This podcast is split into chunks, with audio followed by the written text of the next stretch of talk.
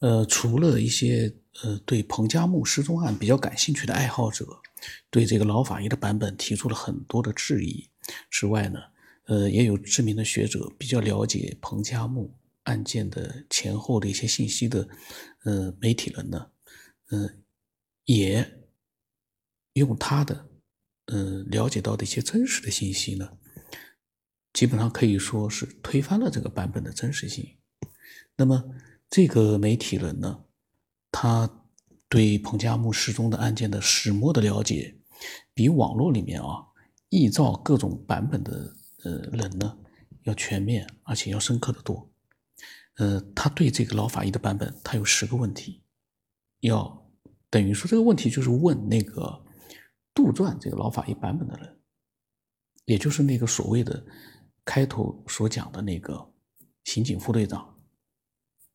他问了啊，他说：“第一个，你假借老邓这个死去的法医，呃，之说，他说，鬼知道。首先一个有没有老老邓这个人，呃，然后呢，老邓里面在里面说彭加木六零年六月十六日被队友集体杀害，呃，当时呢，他这个媒体人呢，他曾经在彭加木展览馆看到队友马仁文。”当年现场拍摄的六月十六日晚，彭加木拿刀割野骆驼肉，给大家炖到了凌晨的画面。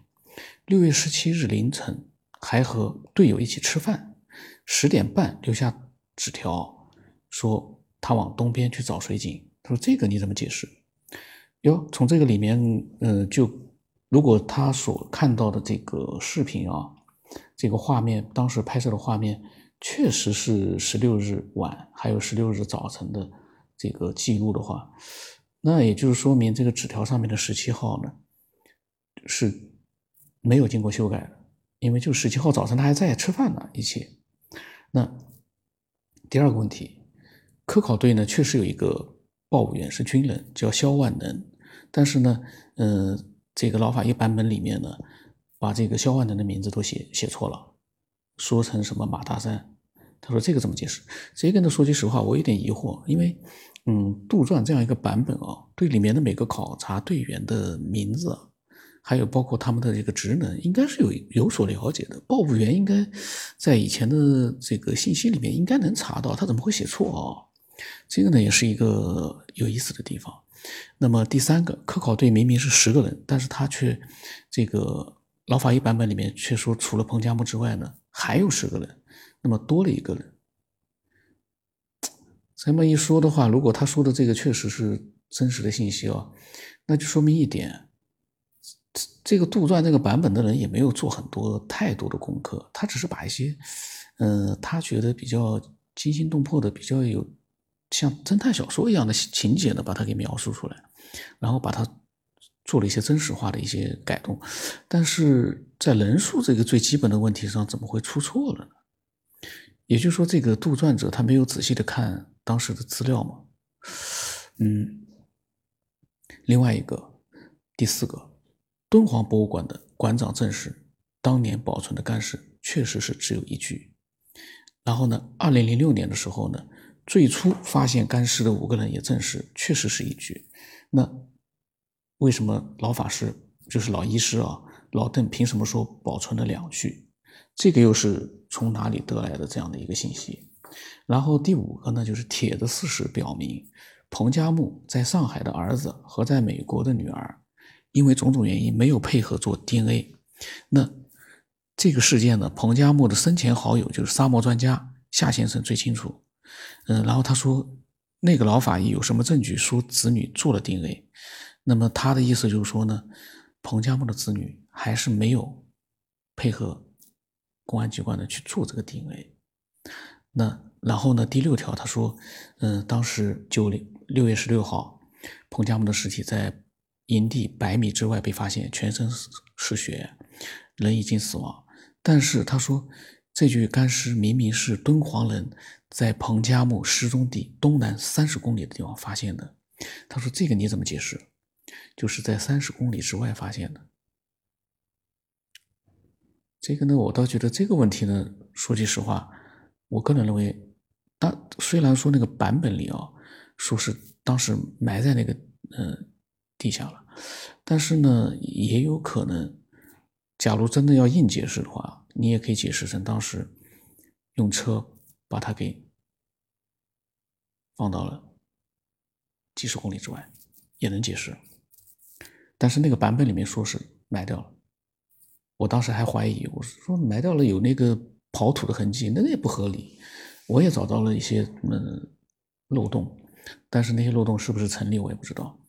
嗯，那么嗯第七个就是二零零六年的四月，北京赴敦煌的干尸鉴定专家小组呢是有两个男的，一个女的。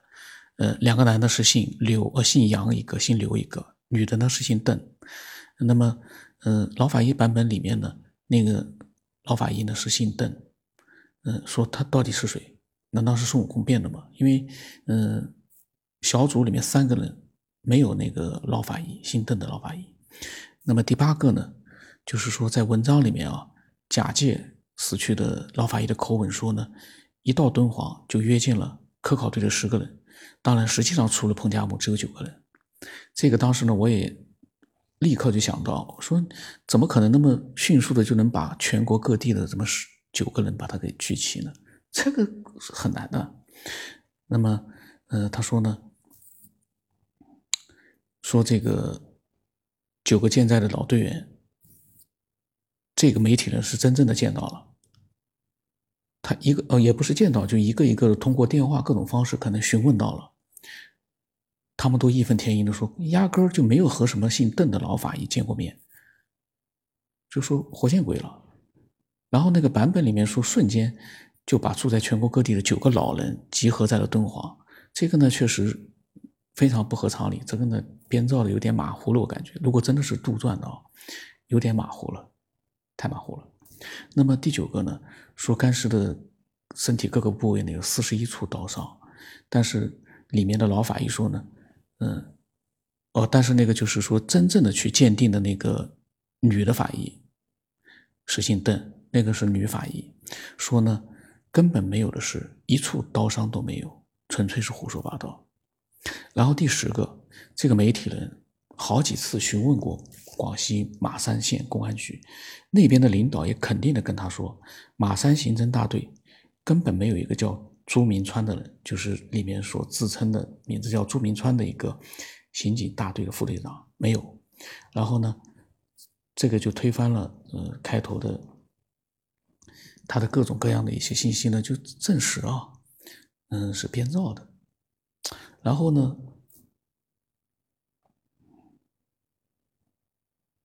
他还做了一首诗，那个我们就不管了，那些细节我就不管他了。就是说呢，这个媒体人呢。嗯，用他的十个问题呢，基本上可以说是推翻了，嗯，老法医的这样一个版本就不存在了。